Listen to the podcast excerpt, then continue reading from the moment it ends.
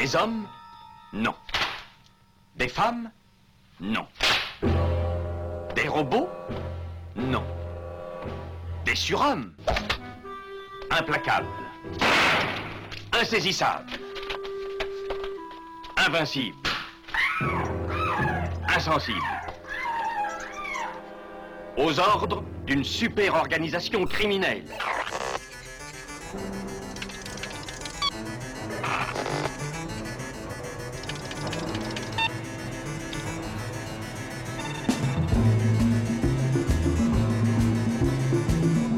Rien n'est impossible pour... Culture prohibée.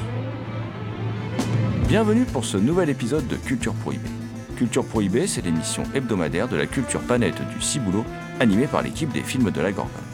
Pour en savoir plus, rendez-vous sur le site www.lesfilmsdelagorgone.fr. Nos précédentes émissions déjà diffusées sur cette antenne sont disponibles sur Deezer, iTunes, PodCloud et Spotify. Culture Prohibée, c'est aussi un profil Facebook et un blog culture-prohibée.blogspot.com.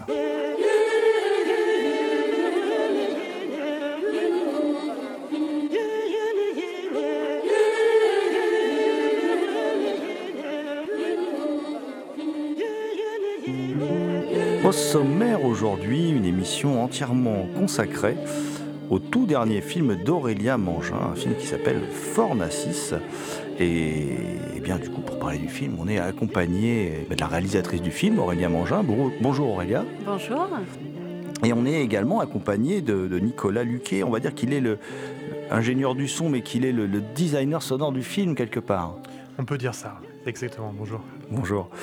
Euh, J'avais envie de commencer par poser une question à, à Aurélien avant qu'on parle un peu du film, de l'histoire, de ce qu'il raconte. hein. Euh, cette question, euh, voilà, est la suivante. Elle est simple, mais en même temps euh, compliquée. C'est-à-dire que comment on passe de la Sorbonne et des études de mathématiques au cinéma? Parce que c'est quand même euh, un parcours singulier. Alors, comment je je sais pas. C'est arrivé un soir en fait, et c'est un peu comme je dis, souvent, c'est comme un accident de bagnole. Je, je m'y attendais pas.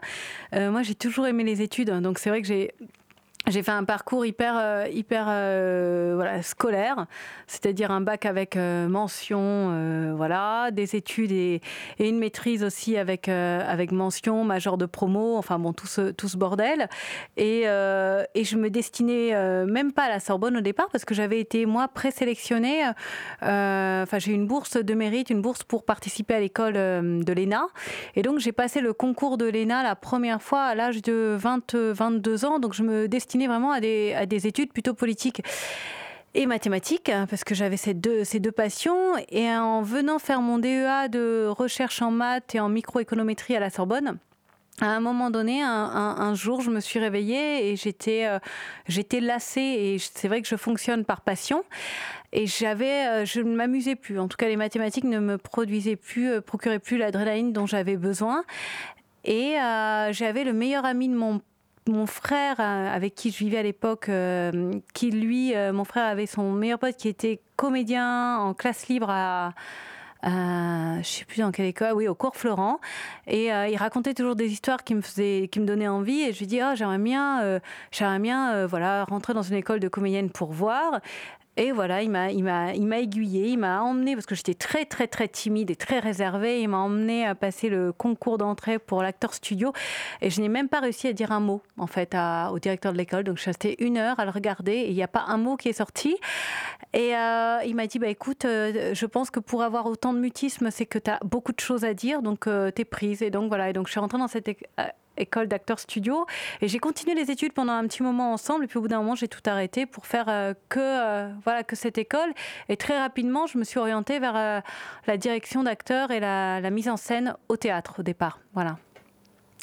Alors tu, es accompagné de, Nicolas Luquet, donc est- je l'ai présenté comme le sound designer du film. Est-ce que Nicolas, tu peux nous, nous présenter ton parcours et tes diverses activités?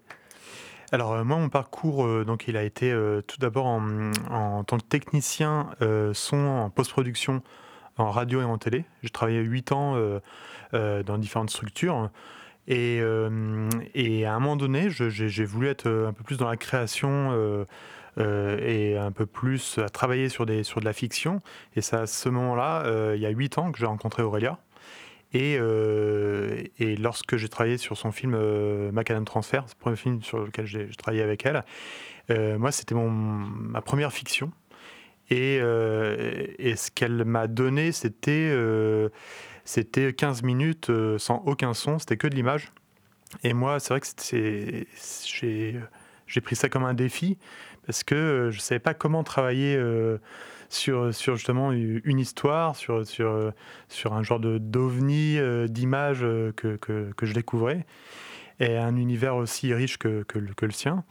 Et, et, le film a été sélectionné euh, dans une section à, Cannes et ça a été pour moi le, début d'une aventure que j'ai poursuivie sur les, autres euh, courts-métrages d'Aurélia.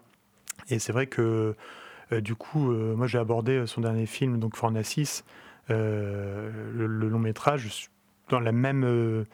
dans, la continuité en fait de ce que j'avais fait, sachant que le film également au tournage il n'y a aucun son de, de prise de son direct. Voilà. Alors tu, tu, fais la transition euh, pour moi Nicolas en fait, hein, parce que c'est vrai qu'Aurélia était venue... Euh, bah, le temps passe vite, il y a quelques années, dans, notre émission euh, pour causer de ces courts-métrages, hein, donc Macadam Transfert, Karma Coma, Autopsie des délices, et puis Adam moins Ève aussi, qu'on avait abordé. Ce, dernier cours, en fait, était, moi je trouve, plus singulier, peut-être plus personnel aussi, et en fin de compte, il a rencontré un, beau succès d'estime, enfin en tout cas plus radical. Et il a rencontré un, beau succès d'estime, aussi bien auprès des, sélectionneurs de, festivals, des spectateurs, de, la critique.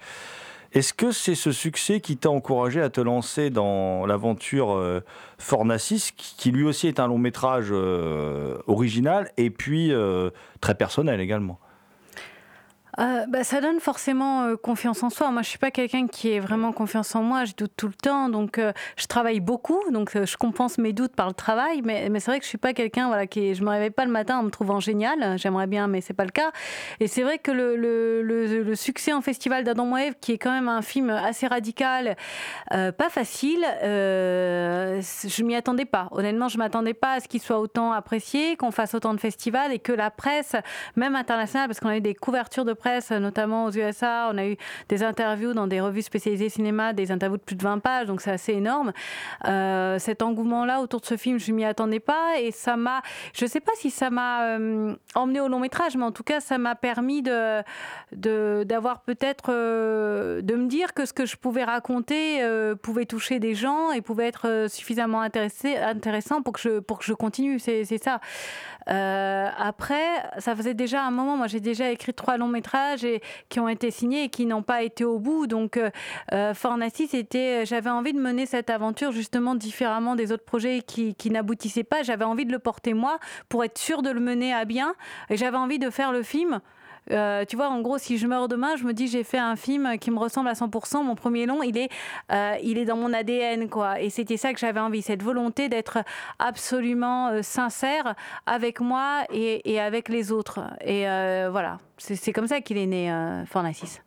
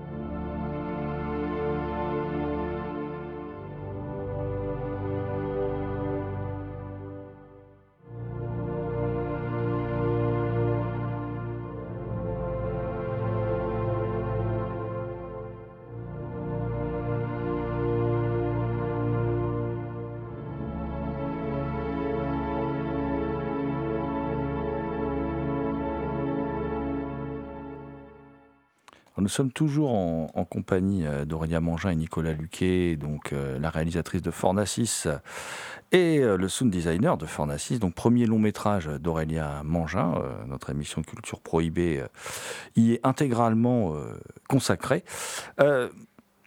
on a abordé, euh, avant d'écouter un, extrait de la, bande originale du film, là, on, avait abordé le, fait que tu étais venu euh, dans une émission spéciale court métrage. Euh, il y avait Bertrand Mandico qui était venu le, même jour dans la même émission. il, lui aussi vient de sortir son premier long. Enfin, il y en a même un deuxième qui arrive là. Je pense que ça n'a pas été simple pour lui non plus, euh, vu qu'il a un univers aussi très singulier très personnel. Est-ce que ça a été simple pour toi de, monter Fornacis euh, Comment ça s'est passé euh, Parce que tu t'es produit toi-même, en fin de compte, au bout du compte? Est-ce que c'est parce que tu trouvais pas les producteurs pour le faire et tu t'es dit, je me lance, j'y vais quoi? Non, Fornacis, c'était un peu. En fait, c'est surtout que j'avais, j'ai plusieurs projets où pour lesquels justement j'avais trouvé des producteurs et qui n'ont pas abouti. Et euh, et est plutôt né d'un désir de, faire aboutir un film et donc de, de, de faire confiance à la seule personne avec qui euh, je sais que ça aboutira c'est-à-dire moi. Alors c'est pas du tout de l'égocentrisme c'est un constat. C'est un constat de succession de films non aboutis.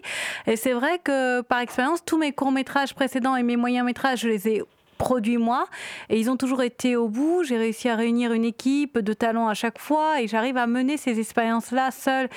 Et euh, il y a un moment donné où on se pose la question de finalement quelle est la différence entre un cours et, euh, et un long métrage en termes d'organisation. Et c'est vrai que vu moi tout l'investissement et tout le tout l'énergie euh, que je déploie sur chacun de mes, mes films, je me sentais euh, suffisamment forte et j'avais l'impression d'être la bonne personne pour produire Fornacis et de le produire comme j'en avais envie. Euh, effectivement, par contre, ce qui est plus compliqué, là, on, on, a, terminé le film cette semaine, donc tu vois, tu m'as à chaud, vraiment. ce qui est compliqué, c'est que le film n'a pour l'instant pas de distributeur, donc c'est-à-dire qu'il va partir en festival, mais pour l'instant en France j'ai pas de distributeur, donc je ne sais pas si le film sortira en salle et quel sera son avenir dans le circuit, on va dire, commercial. Hein. Ça, ça, je sais pas, j'en ai absolument aucune idée. Par contre, euh, c'est un film qui a été béni. Alors moi, je, crois aux esprits, je crois en tout, je crois, voilà, je crois en plein de choses. Et j'ai l'impression que c'est un film qui été euh, touché par la grâce parce que tout s'est fait, euh, je dirais, très facilement et, et dans une forme d'harmonie, comme si que les astres étaient avec moi. Et c'est vrai que j'ai eu beaucoup de chance pour ça parce que je me suis pas épuisée à le faire j'ai eu que de l'amour en le faisant et donc du coup j'en sors euh, non pas fatiguée mais euh, mais euh, j'ai envie de dire reconnaissante envers la vie, envers mon équipe, envers voilà, ça a été une vraie un, aboutissement aussi. Moi, ça fait dix ans que je travaille dans l'ombre et que je que je fais des, courts métrages et des moyens métrages et, je crois que c'est un vrai, c'était quelque chose de juste en fait. Je crois que ce film est juste dans mon parcours. C'est surtout ça. Alors moi, je fais partie des, quelques chanceux qui ont pu le voir, donc euh, j'espère qu'il y en aura beaucoup d'autres. Euh, et le, film, donc le titre Fornacis déjà, euh, donc ce film qui raconte, hein, euh, qui est un film sur le deuil, hein, qui, qui, raconte, voilà, euh, c'est un peu inhérent, je veux dire, c'est quelque chose qui, qui va rappeler peut-être un peu Lost Highway à certains, c'est-à-dire, mais Lost Highway dans un autre lieu, hein, d'une jeune femme qui a perdu l'être cher, donc Anya, donc, que tu interprètes, et, et, qui a perdu, donc Frida. Et le, titre peut évoquer plein de choses en fait, euh, parce que ça veut dire fournaise en latin, fornacis, euh, donc peut évoquer la passion incandescente qui, qui, unissait ces, deux femmes, euh, peut évoquer aussi le caractère volcanique de ton île, hein, voilà. Hein. Est-ce que tu peux nous en dire plus sur le choix de ce titre? Et puis aussi, est-ce que c'est un titre que tu avais en tête avant de, de démarrer le film? Est-ce qu'il est venu après avoir fini le film? Enfin voilà, toutes ces questions-là me trottent dans la tête. Non, c'est un titre qui existait dès le début. Enfin, c'était le titre euh, dès la première ébauche du scénario. D'ailleurs, euh, pour ceux qui verront le film, c'est vrai que c'est même aussi le nom, euh, le nom du bar tenu par Philippe Naon dans le film. Donc il y a un petit, un petit clin d'œil parce qu'on le voit clignoter ce, titre. Enfin, voilà, c'est le panneau du bar. Et ouais, fournaise parce que forcément, je fais mon premier long métrage. J'ai grandi à l'île de la Réunion, tout près du volcan, donc c'était quand même j'ai l'impression qu'il y, a plein de choses chez moi dans mon univers qui sont euh, comme ça incandescents.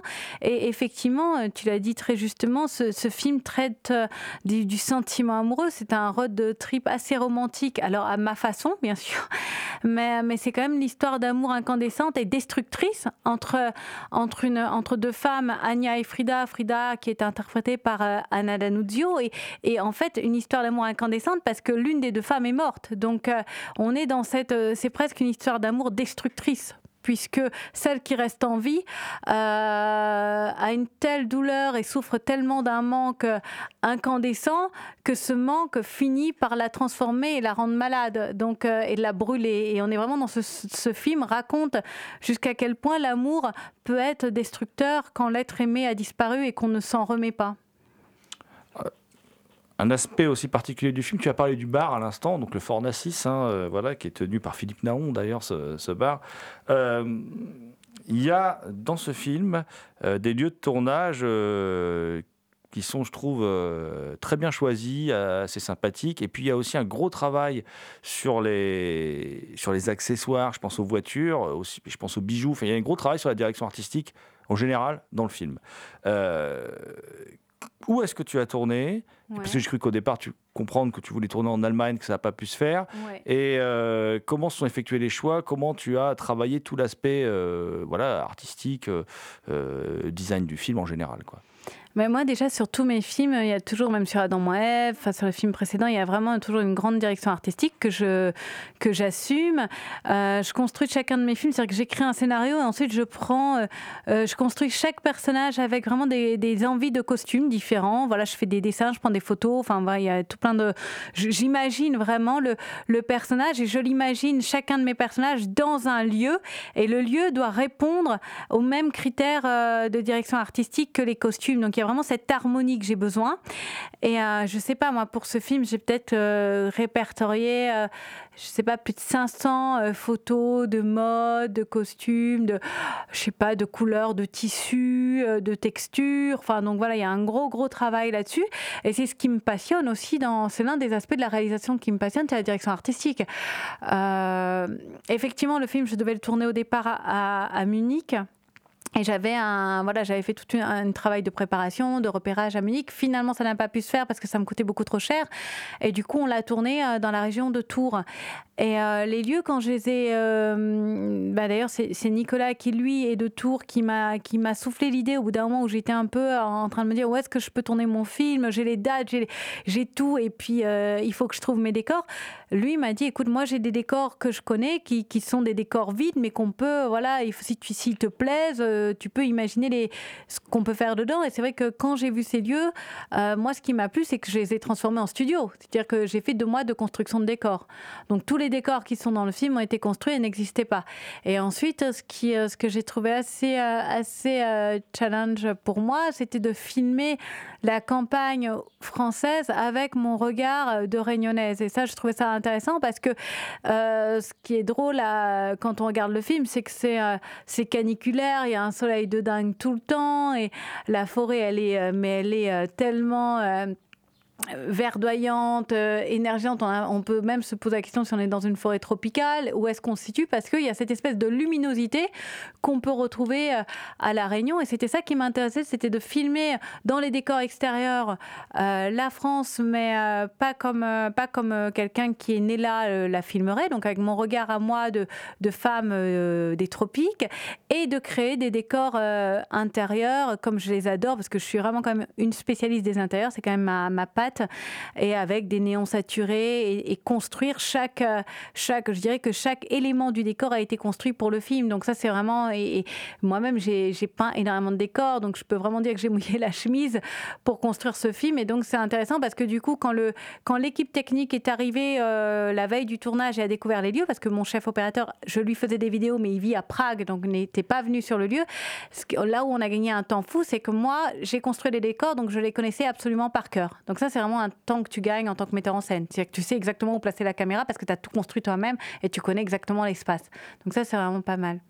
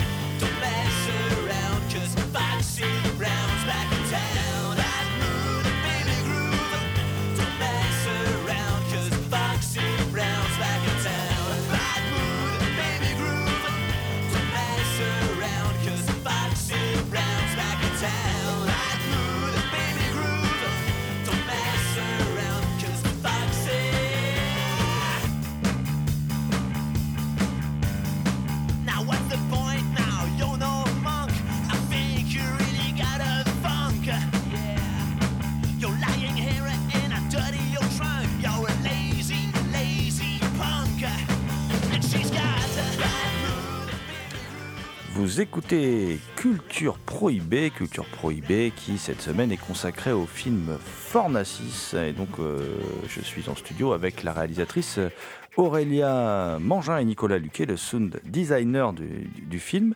Euh, on continue notre exploration de, ton film, mais aussi de ta méthode de travail. Mhm. C'était une méthode de travail particulière. Euh, euh, ça a été tout à l'heure un peu abordé par Nicolas. Euh, voilà, je reviendrai d'ailleurs vers lui ensuite, parce que tu as une méthode d'écriture quand même qui est singulière. C'est-à-dire que tu, tu envoies le, le, scénario donc à Nicolas ici présent. Euh, et à ton euh, chef opérateur qui s'appelle d'ailleurs aussi Nicolas, Nicolas Bordier. Voilà, euh, monteur aussi, Bruno Gauthier. Et à ton monteur, Bruno Gauthier, voilà. Et donc, c'est étonnant comme méthode parce qu'en fait, à quoi il ressemble ton scénario? Est-ce que c'est un scénario qui va être très visuel? Est-ce que tu fais un, gros découpage en amont? Est-ce que c'est un scénario écrit de manière très classique euh, Voilà, moi c'est la question que je me pose. non, je suis pas sûre. je sais pas ce qui est, un scénario classique. Hein. J'ai pas fait d'école euh, d'écriture ou d'école. J'ai pas fait la FEMIS, hein, donc j'en ai absolument euh, aucune idée, je t'avoue. Euh, je envoie mon scénario. Pourquoi d'abord La vraie question, c'est pourquoi je l'envoie d'abord à mon équipe de post-production plutôt qu'aux acteurs? C'est ça la vraie question. Euh, mon équipe de post-production, c'est vraiment mon noyau dur parce que c'est les gens. Si tu veux, les comédiens, tu vas passer le temps du tournage avec eux. Mon équipe de post-production, je connais, j'ai travaillé avec eux, ils connaissent mes exigences et on sait qu'on va passer au minimum un an et demi ensemble. Donc déjà, je leur envoie eux un scénario qui est écrit très détaillé c'est-à-dire que les décors sont très très très détaillés et c'est presque comme un roman. En fait, c'est ce qu'on me dit. C'est-à-dire que c'est vraiment, on suit un personnage comme un roman avec énormément de descriptions. C'est-à-dire que une scène qui peut paraître banale euh, ou comment elle marche, bah, je vais tout décrire, ses bottes, est-ce qu'elle marche dans du sable, quelle est la démarche, est-ce qu'elle est assurée, pas assurée. On est vraiment comme dans un roman en fait, euh, avec vraiment bah, le découpage classique, intérieur, extérieur, nuit, jour, bon voilà. Et ensuite, je l'envoie effectivement à mon noyau dur parce que euh, ce qui est important pour moi, enfin mon noyau dur, en fonction du film, c'est vrai que Nicolas... Euh, Luquet, c'est le cinquième film, je crois qu'on fait ensemble. Euh, Bruno, euh, Bruno Gauthier, mon monteur, il me suit pareil. On s'est rencontrés tous les trois sur euh, Macadam Transfert. Par contre, mon chef opérateur, Nicolas Bordet, c'était la première fois qu'il travaillait avec moi sur la lumière. Mais par contre, il avait fait l'étalonnage d'Adam Eve. Donc voilà, donc il m'avait dit en faisant l'étalonnage d'Adam Eve, j'ai très envie de faire ta lumière un jour parce que je, trouve ton univers hyper intéressant et j'ai envie de pouvoir y participer. Voilà. Et donc c'est vrai de leur envoyer, pour moi, une fois qu'ils ont lu le scénario tous les trois et qui m'ont dit euh, Banco, on te suit avec ou sans producteur et on le fera. À partir de ce moment-là, je sais que j'ai mes guerriers avec moi et qu'on va le faire le film. Donc euh, après euh, vient l'étape de la construction des décors, donc de choisir les lieux, les repérages. Ensuite, voilà, je construis les, les décors et c'est vrai que les comédiens arrivent quand j'ai déjà commencé à construire un peu tout ça, quoi. Quand, quand je me sens plus, euh, plus forte, plus sereine, euh, plus, euh, plus, plus. Je suis assez carrée, moi, je suis une fourmi. Hein. Moi, je suis. tu vois, je travaille, quoi. quoi. Et quand, quand, je sens que ça a bien avancé, que le film va se faire, là, je commence à faire un casting, mais je ne suis pas du tout la personne qui fait le casting avant. Ça, c'est clair que c'est pas du tout ça. Parce que je ne fantasme pas mes comédiens. Je ne les fantasme pas. J'écris un rôle. Euh, ce qui est le plus important pour moi, c'est de faire le film. Et la personne que je choisirai, je n'ai pas d'idée préconçue au départ. Et la personne que je choisirai sera la personne qui sera la bonne personne à cet instant T pour tel film. Hein. Euh, mais j'ai pas de, voilà, je n'ai pas de, relation fantasmagorique avec eux. Donc euh, c'est beaucoup plus important. Je, suis plus fusionnelle avec mon équipe de post-production, c'est clair de bah, technique. Justement, ça, m'amène du coup une autre question, euh, euh, dans le sens où euh, parfois je vois, j'ai l'impression qu'en fait pour toi les comédiens sont plus comme des silhouettes au service de, la création d'une œuvre d'art. on, sait que toi, tu le dis toi-même, hein, tu es très influencé par l'art contemporain, c'est de là d'où tu viens, c'est voilà, euh, c'est aussi familial, c'est ton histoire. Quoi. Et, du coup, euh, euh, donc ça m'étonne pas vraiment ce que tu dis en fin de compte pour toi, le, fond, enfin la, forme, c'est le fond, quoi, quelque part. La forme contribue au fond, mais là où je suis pas d'accord, c'est que je crois pas que mes comédiens soient des silhouettes dans le sens où je les fais euh, tous aller assez loin quand même. Euh, c'est pas d'ailleurs, là, on, a des, on va bientôt diffuser justement sur la page Facebook de Fornacis les interviews de mes différents comédiens et d'une partie de l'équipe technique. Et c'est vrai que quand Emmanuel Bonamy, qui joue, qui interprète le personnage, le premier rôle masculin, qui est celui de Wolf, Emmanuel Bonamy crève l'écran. Enfin, moi, ça a été une vraie révélation, ce, comédien dans ce film. Je n'avais jamais travaillé avec lui et, je le trouve incroyable. c'est vrai qu'Emmanuel, il, il, le dit en interview, il dit faire un film avec Aurélia, c'est pas moi, c'est lui, c'est une expérience. C'est-à-dire qu'il faut être capable de lâcher prise, il faut être capable de se surprendre et il faut être capable d'aller loin. Anna Danuzio, dans le film, elle va loin. Donc, j'ai pas cette sensation. Pour moi, une silhouette serait quelqu'un à qui je dis euh, marche et puis voilà. Et puis, mais non, parce que je l'ai fait dans ma façon de travailler en plus. Une fois que tout, justement, que le décor est posé, que les lumières sont posées, toute l'équipe ensuite devient au service de des comédiens. Et ma direction d'acteur est assez prenante pour eux parce que je leur parle tout le long et je les fais glisser dans une sorte d'hypnose quand même jusqu'à ce qu'ils lâchent prise et qu'ils aillent toucher euh, des choses qu'ils n'ont pas l'habitude de toucher. Effectivement, Emmanuel, euh, dans son personnage de Wolf, il a expérimenté des choses auxquelles il ne s'attendait pas en ayant lu le scénario. Il n'avait pas préparé son personnage comme ça. Et la fragilité, c'est un homme presque comme un enfant qui a un retour à l'enfance dans le film et a une forme de, féminité derrière cette espèce de carrure euh, ultra masculine, euh, eh ben, c'est absolument génial parce que c'est justement dans cette façon de travailler qui lui lui a permis, il s'est autorisé de tester des choses. Et, moi, ce qui m'intéresse, c'est que mes comédiens puissent aussi aller expérimenter des sentiments un peu euh, contraires, opposés. Donc le rôle de silhouette, je crois pas. Par contre, ce qu'il faut être capable de faire quand on travaille avec moi, c'est d'être déjà capable de, lâcher prise, de me faire confiance parce que je change beaucoup de choses. Travaille beaucoup en improvisation, c'est-à-dire que le matin, je peux arriver en disant le décor est installé, mais ce qui est écrit, on va aller beaucoup plus loin, on va changer, on va aller, on va pousser, et il faut être capable de se sentir à l'aise sans dialogue, c'est-à-dire de ne pas avoir la béquille du mot puisque le mot passe, le langage passe par le langage corporel. Donc c'est aussi être capable de se libérer du langage, surtout dans le cinéma français qui est quand même un cinéma bavard. Quand on vient sur mes films, il faut être capable d'accepter de ne pas parler avec des mots et d'utiliser son corps. Euh, mais d'enfants en assise, même les enfants, enfin, je crois qu'on est vraiment. Euh, enfin, je crois pas que le terme silhouette soit le, terme approprié. Par contre, que les acteurs participent pleinement à une œuvre globale qui puise aussi des, entrailles dans des références d'art contemporain et le travail esthétique, plastique, de costumes, mais aussi de maquillage, parce qu'il y a énormément, même sur les hommes, de temps de maquillage sur mes films. Oui, forcément, puisque je cherche à faire une œuvre qui est aussi, aussi esthétique que.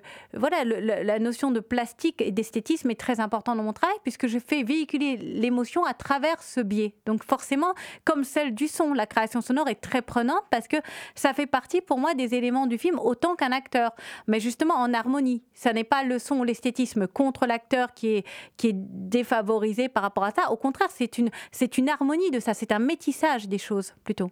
Bah, tu, tu, réponds à ma question. Moi. Tu as fait expérimenter beaucoup de choses à tes acteurs, même la barbe pour Emmanuel euh, Bonami. voilà. Euh, et euh, par rapport à Nicolas, justement, je, voulais, je reviens un peu en arrière parce que je suis passé du coq à l'âne, mais toi, quand tu reçois le scénario, qu'est-ce que tu fais exactement du coup? Parce que tu dis je reçois le scénario et voilà, qu'est-ce que j'en fais maintenant puisque tu es un des premiers à le recevoir? Bah Moi, ce qui, ce qui m'intéresse, c'est, de, c'est que l'histoire me plaise. Donc euh, j'essaie de, de, trouver moi ce qui me touche dans l'histoire. Et il se trouve que cette histoire, euh, enfin voilà, moi personnellement, elle, résonne euh, fortement en moi. Donc, euh, parce que il s'est passé quelque chose voilà, personnel dans cette période-là qui fait que ça me donne envie de, travailler sur le film.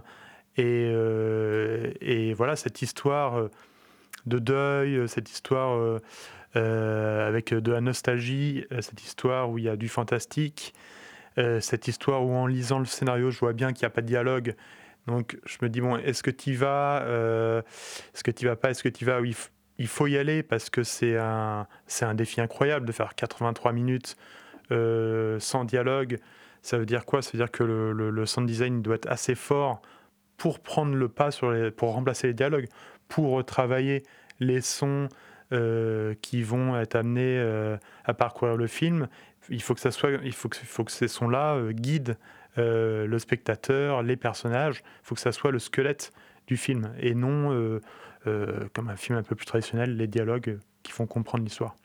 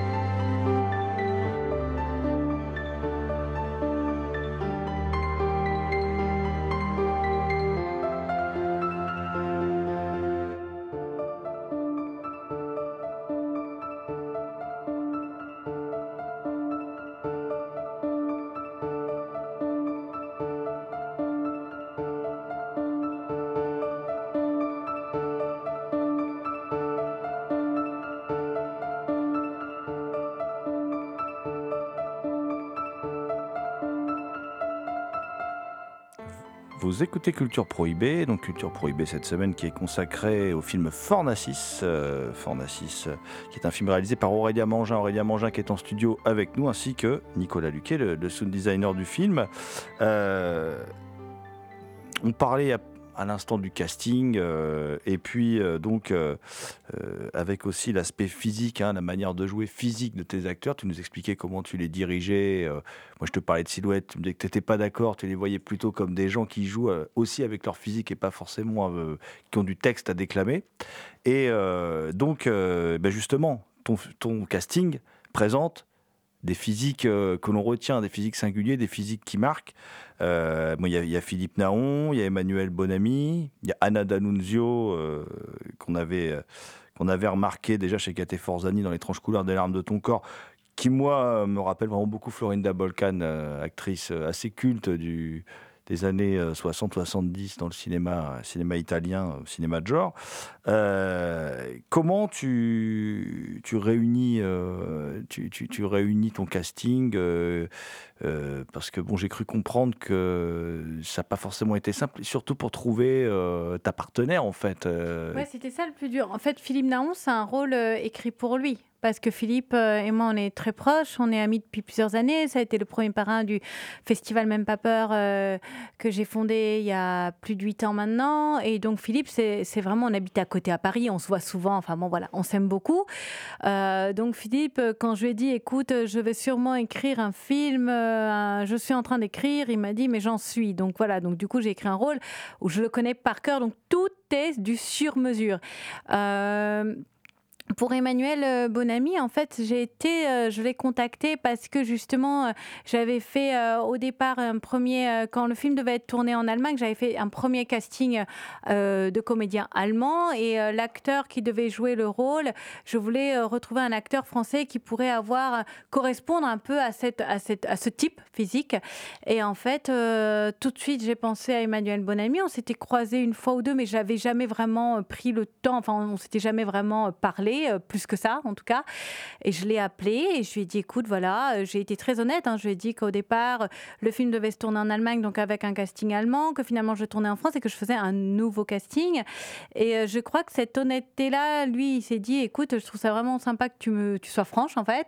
On s'est rencontrés et ce qui m'a, je dirais, vraiment touchée et euh, oui, et plus chez, chez cet acteur, c'est que j'ai décelé chez lui justement une, une fragilité, une, une sensibilité que, que je ne, à laquelle je ne m'attendais pas, en fait, euh, parce que j'avais vu euh, des films avec lui, j'avais vu ses bandes démos, j'avais vu plusieurs photos de lui, et il a une forme de, de dureté dans ses rôles, il a quelque chose de très très, euh, je sais pas, c'est un peu le, les, mauvais garçons, les, voilà, les, les, un peu les, gros bras parfois, les tueurs. Enfin, et moi, j'ai pas vu ça en fait quand j'ai rencontré, parce que je rencontre les gens chez moi. Je fais un casting très basique, hein, je leur fais pas tourner de scène, je les filme et euh, je leur parle et je les filme en leur parlant, quoi, puisque c'est comme ça que je vais les diriger après. Et j'ai vu derrière ce, ce, grand mec euh, costaud, et j'ai vu une, une, je sais pas, encore une âme d'enfant et une fraîcheur et quelqu'un qui avait envie justement d'être de, surpris par les choses et par la vie. Et, et je crois que c'est parce qu'il avait envie d'être surpris, de tester de nouvelles choses qu'il est venu dans cette aventure, ne sachant absolument pas, malgré avoir lu le, scénario, euh, ce qu'il l'attendait. Parce que lui, il avait déjà vu mon travail avant, il, s'y intéressait beaucoup, il avait vu mes films, mais il ne savait pas, je pense, que je pouvais être un peu intimidante, non pas moi, mais mon univers. Euh, pour le personnage de Frida, c'était beaucoup plus complexe parce que je savais, en ayant écrit le rôle d'Anya pour moi, je cherchais quelqu'un qui soit, euh, qui puisse jouer donc l'autre femme, donc euh, que l'histoire d'amour soit plausible et qu'en même temps on puisse imaginer une histoire euh, de deux sœurs aussi, qui est cette ambiguïté. Et il fallait quelqu'un qui puisse euh, représenter, jouer la mort, ce qui n'est pas facile, de jouer le spectre, et, qu'elle ait ça en elle. Donc j'ai vu beaucoup, beaucoup de comédiennes, toutes qui avaient vraiment quelque chose. mais quand j'ai rencontré Anna, ce qui m'a marqué, c'était c'est une femme qui est déjà très grande, donc c'était important parce qu'il fallait qu'elle soit plus grande, que le personnage soit plus grand que Euh, pour, qu'on ait cette dimension un peu de, fantôme presque démesuré comme ça. Et elle a quelque chose de très dur en elle, en fait. C'est quelqu'un qui a une forme de dureté euh, qui moi m'intéressait pour le personnage et qui m'intéressait pour le film. Une forme, l'inverse exactement de, la sensibilité d'Emmanuel, qui a cette, espèce de, fragilité. Euh, chez Anna, moi j'ai vu quelqu'un d'ancrer une forme de douleur, euh, d'une douleur masquée derrière une, grande beauté. Et cette douleur, cette espèce d'amertume, je trouvais que c'était absolument convaincant pour jouer un spectre en fait. Voilà. Et il fallait que la comédienne ne soit pas en plus dans la même énergie qu'est la mienne, de cette énergie, parce que le personnage d'Anya est dans une énergie de presque de l'onérisme et de la contemplation, c'est-à-dire qu'elle traverse la vie des gens comme, de façon presque comme une, comme une, de façon indélébile, enfin comme du téfal, quoi. Elle ne s'attache pas aux choses, elle est comme ça, et elle est dans cette espèce d'apesanteur permanent. Et je voulais que le casting autour soit au contraire des personnages qui étaient eux profondément ancrés dans quelque chose. Voilà.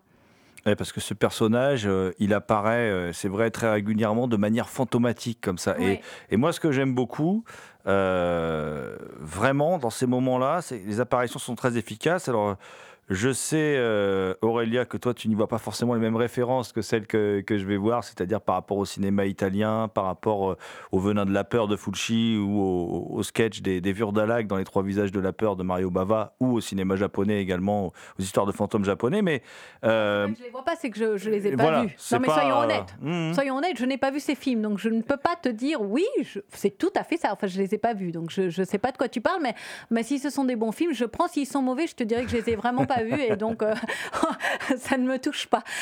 Non, non mais justement, j'en profi profiterai pour te les faire voir. Mais ce que je veux dire par là, c'est que cette apparition, moi, ce que j'aime bien dans les apparitions, c'est qu'il y a un gros travail sonore. Ah, Il y, a, il y, a un travail conjoint, alors je sais pas, tu vas peut-être pouvoir aussi nous en parler, Nicolas, euh, sur le son et l'image. Parce que les apparitions sont toujours très très efficaces Mhm. mm -hmm. euh, quand elles arrivent, euh, sans qu'on n'est pas dans le jump scare, on n'est pas là-dedans du tout, mais on est dans quelque chose de très doux, mais en même temps, elle a aussi quelque chose de flippant aussi. Hein, euh, voilà, et, et, ça, je trouve ça très efficace. Comment vous êtes parvenu, euh, là, je pose un peu la question à tous les deux, à cette efficacité, parce qu'on sent qu'on est nimbé d'une autre ambiance sonore au moment où le personnage arrive à chaque fois, et, et une autre ambiance aussi au niveau de la, de la photo. On sent qu'il y a une chaleur différente. Enfin voilà, c'est mm. et à l'image et au son. Bah, je laisserai. Euh, la seule chose que je peux dire avant que Nicolas réponde, c'est que ça a mis euh, le, de trouver le son et l'ambiance sonore du fantôme et, et également l'étalonnage, donc c'est la partie euh, colorisation quoi, hein, de, du, du, fantôme, c'est les, euh, les, phases qui ont été le, le, plus long à trouver au niveau sonore. Donc on a mis euh, plusieurs, honnêtement plusieurs semaines à trouver le, ce son du fantôme, où on ne donnera pas exactement la... Je te laisserai parler sans tout dévoiler, mais ça a été toute une, une vraie création de... de voilà. Il y, a, il y, a, un son du fantôme qui a été à trouver, enfin qui a été... Euh, qui devait être trouvé, qui, qui, devait être en rapport avec le film. Et moi, ce qui m'a plu dans le film, c'est le côté minéral, et, euh, lié à justement ce qui, certaines maladies qui se développent. Euh... On est embêté parce qu'on peut pas tout dire. voilà, il, se passe euh, certains, une certaine chose un petit peu euh, fantastique dans le film et qui est lié justement au minéral, on peut dire au sable. Mm. Et cet élément de, de, sable, qui est lié aussi à la Réunion, euh, je me suis appuyé sur, sur, sur, ce, sur ça pour, euh, pour mettre justement euh, un effet qui est lié justement au minéral, au, au, au, grain qui tombe. pour accompagner les, les, différentes apparitions du un fantôme. Effet, et puis même un univers, un, un univers, univers, sableux. Sableux, exactement. Mm. Et donc forcément, c'est quelque chose de, de, de, de progressif qui tombe progressivement pour repartir aussi très lentement. Donc euh, ça, on a à la fois euh, visuellement, je pense, le fantôme qui arrive assez rapidement, mais au niveau sonore, c'est amené, euh, je pense, assez naturellement. Avec voilà. aussi, moi, la volonté que j'avais, c'était d'avoir aussi ce côté percussif de l'apparition qui, quand même, saisit. Donc ça, c'était la, la, la, phase à trouver cet équilibre entre justement, parce que Nicolas, pourquoi j'aime travailler avec lui, c'est que c'est quelqu'un qui est beaucoup plus euh, doux, il, fait les choses en finesse, il est, il est vraiment dans, dans un... Il aime les choses euh, douces qui prennent leur temps à se construire, à se faire. Et c'est vrai que le, le, le, challenge était à la fois de, de, de de garder cette, cette, ce talent qu'il a, euh, que je trouve absolument précieux, et en même temps d'avoir une, une forme de violence sonore. Et c'est cette harmonie-là je crois qu'on a réussi à trouver, mais ça a mis un certain temps justement de, le trouver et de trouver finalement le son du fantôme qui existe. Et que quand on voit le film, je trouve que quand on sort du film, on a encore le son du fantôme en tête. Donc ça veut dire que c'est quelque chose qui marche. I'm unscathed. I would never rat out a family member. I would never complicitly take any me bending over. You know what I'm saying? I ain't gotta sacrifice that. It's called hard work perseverance, skill and talent. I'll never sell out a family member. These youngins and whippersnappers, they want time for some action. Sebastian got fancy with my ex-ho. That mean you was tricking champagne room, getting sloppies. But that's how it occurs with carbon copies. I get tore down with red wine, throw hands like Joppy. In Brooklyn history, hold it down, snotty. Elastic check don't deal with people cocky. That means cocky in my peepee, even sipping sake. And where's my money, ho? Thanks, mommy. I knew you was good for payment my whole fucking army.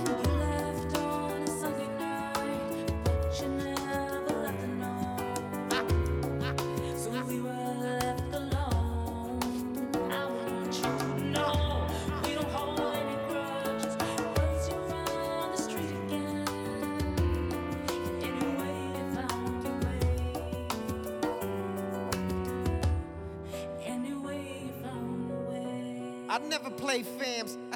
I ways and your mans became the same scam and fascinated by me. But that nigga, he clam, secret slam, slow jam to a slow jam. I prefer to stay me as the most I bless. All my plans, the best that I am. In story for ages, so I'm blessed cause I can. The Robin Hood, sick of y'all robbing my hood. A punk don't run jam. Bash to lump, all y'all niggas on command.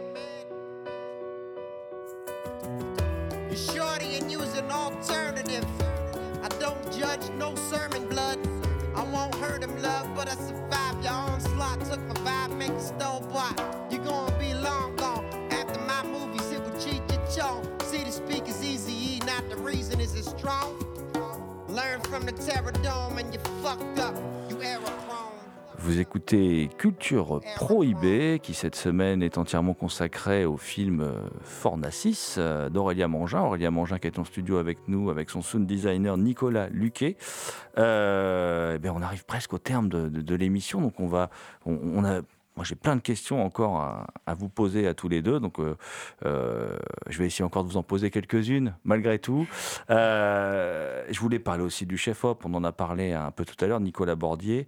Euh, je sais pas comment tu bosses avec ton chef-op, mais je trouve que c'est assez dément parce que ça donne une plus-value au film. On devine qu'il a un budget serré quand même. il y a des plans que je trouve très impressionnants. Alors, il y a un plan virevoltant dans, dans, le bar, mais il y a aussi un plan au début que j'aime beaucoup, euh, qui est un, plan euh, où on passe du noir et blanc à la couleur, mais on s'en rend à peine compte, nous, le spectateur, puisqu'on se focalise sur un détail.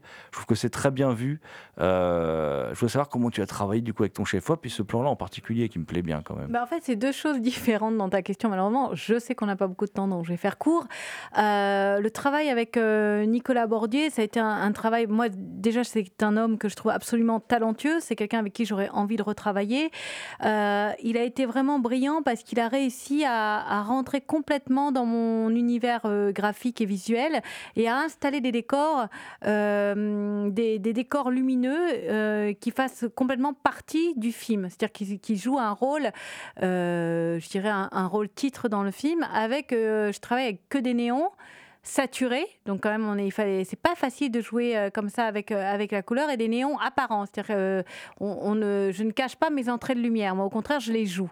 Donc ça on a on a travaillé ensemble, voilà plusieurs plusieurs semaines pour réussir à faire une architecture lumineuse parce que c'est comme ça.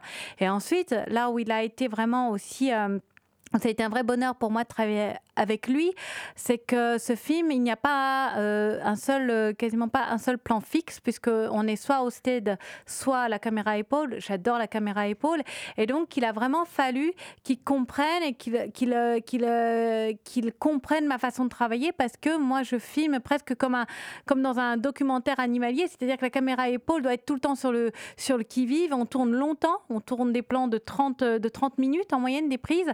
Donc on, est, et on a cette, cette caméra qui devait, son, son, enfin pour moi, je voulais vraiment qu'il arrive à capturer les émotions, la sensation, l'épiderme des acteurs. Et je crois qu'on y est vraiment arrivé. Et euh, pour la deuxième partie de, de, ta, de ta question sur le passage de la couleur au noir et blanc, ce n'est pas un parti de chef-op, puisque là c'est des choix d'étalonnage. Donc ça veut dire que ça vient après. Et moi c'est vrai qu'en général, j'interroge beaucoup, même quand la lumière est très belle, euh, quand arrive la période de la, la phase finale qui est l'étalonnage, sur ce film, il y a quand même deux mois d'étalonnage, c'est quand même énorme. Et c'est-à-dire que je réinterroge ma lumière, même quand elle est très belle. Et les noirs et blancs sont venus, en fait, à ce, moment-là, avec cette volonté pour moi de faire des flashbacks sonores, puisqu'à chaque fois qu'on est dans un noir et blanc, on est dans un flashback sonore au niveau du, de l'ambiance, et que la fille revit, justement, Anya replonge dans ses passés, dans son passé, dans ses sensations et dans son manque, encore plus. Et donc, toute la subtilité à l'étalonnage, c'était de réussir à faire intervenir plusieurs fois dans le film des passages en noir et blanc qui soient forts et en même temps qui se fassent dans une vraie finesse où on ne voit, on voit pas qu'on glisse. Et pour moi, c'était exactement ce, passage fin comme ça, subtil, représente finalement le mental de Anya qui glisse d'un seul coup. Elle conduit, elle voit des paysages, tout va bien, et puis d'un seul coup, voilà, et inversement, parfois on fait exactement la même chose avec la couleur aussi. Et c'était ce truc-là, c'est que pour moi, la couleur du film représente aussi les sentiments du personnage principal. Donc ouais, ça, c'était pour ça. Mais il y a vraiment beaucoup de travail d'étalonnage. Mmh. Et, et, en même temps, je dis toujours que l'étalonnage vient vraiment compléter sur mes films la création lumière sur le plateau, parce que sans la création magnifique de Nicolas Bordier, je ne peux pas me permettre de, de, pousser à l'étalonnage des choses aussi fortes en fait. C'est vraiment très important que la, à la, qu'au direct en fait sur le plateau qu'il y ait une vraie création, voilà. Justement, bah, ça, ça, me permet de rebondir puisque tu, tu réponds à ma question. Moi, ce que je voulais savoir, si c'est au moment où tu filmes, tu te dis, euh, je, là, là, je passerai du noir et blanc à la couleur et vice-versa, ou alors si, si ça se décide après en post-prod, non, là, tu le sais au moment, toi, où tu filmes. C'est euh... vraiment... Euh, c'est ça le sens de ma question, en fait, c'était ça. En fait, ce que je sais, en fait, ce que le chef-op sait, d'ailleurs, il le dit en interview, ce qu'il sait, c'est que je lui dis, attention, tu m'as éclairé en bleu, mais je peux basculer en vert. Et attention, tu, on est en pleine couleur, je peux faire du noir et blanc. Mais après, je, on sait que je peux le faire, mais on ne sait pas exactement à quel moment je vais le faire. Parce que ça, après, je le crée dans la période de post-prod. Mais je sais que je vais le faire, par contre.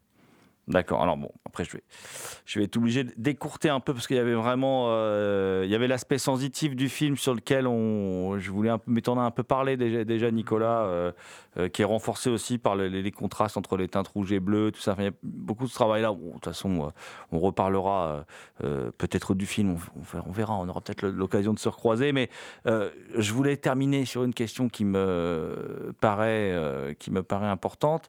la dernière partie du film qui est chapitrée Hein, et donc il y, y, a un chapitre qui est consacré à Sainte Expédite, mm. euh, un saint donc qui s'invite dans Fornacis. Hein, euh, je voulais savoir parce que c'est quelque chose qu'on voit souvent dans ton cinéma. Quelle est la place du rite dans, dans ton cinéma? Euh, c'est une place importante parce qu'elle est effectivement elle est, elle est en filigrane euh, dans, dans, plusieurs de mes films, quasiment tous, et dans ma propre vie. Donc voilà, donc moi je suis quelqu'un de, qui croit en beaucoup de choses et, euh, euh, j'aime tout ce qui est euh, de l'ordre de, l'impalpable en fait.